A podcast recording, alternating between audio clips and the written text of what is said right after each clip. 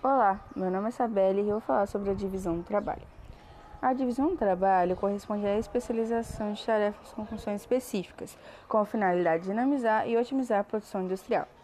Esse processo produz eficiência e rapidez do sistema produtivo.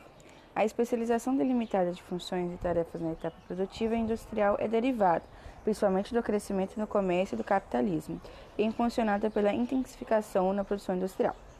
A divisão do trabalho faz com que o trabalhador adquira, com a tarefa repetitiva, uma agilidade maior e com isso fique treinando a execução dos seus movimentos, provocando assim uma diminuição no tempo gasto. O resultado é aumentando a produção no tempo período de trabalho.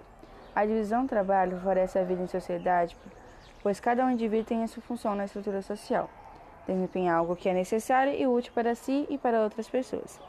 Apesar desse processo, produzir um aumento na produtividade ocasiona também o surgimento de trabalhadores alinhados quanto ao processo produtivo. Isso quer dizer que o trabalho conhece somente uma única etapa da produção, tornando-se muito limitado. O ideal é possuir funcionários dotados de capacidades distintas, que favorecem a flexibilização funcional. É sobre isso.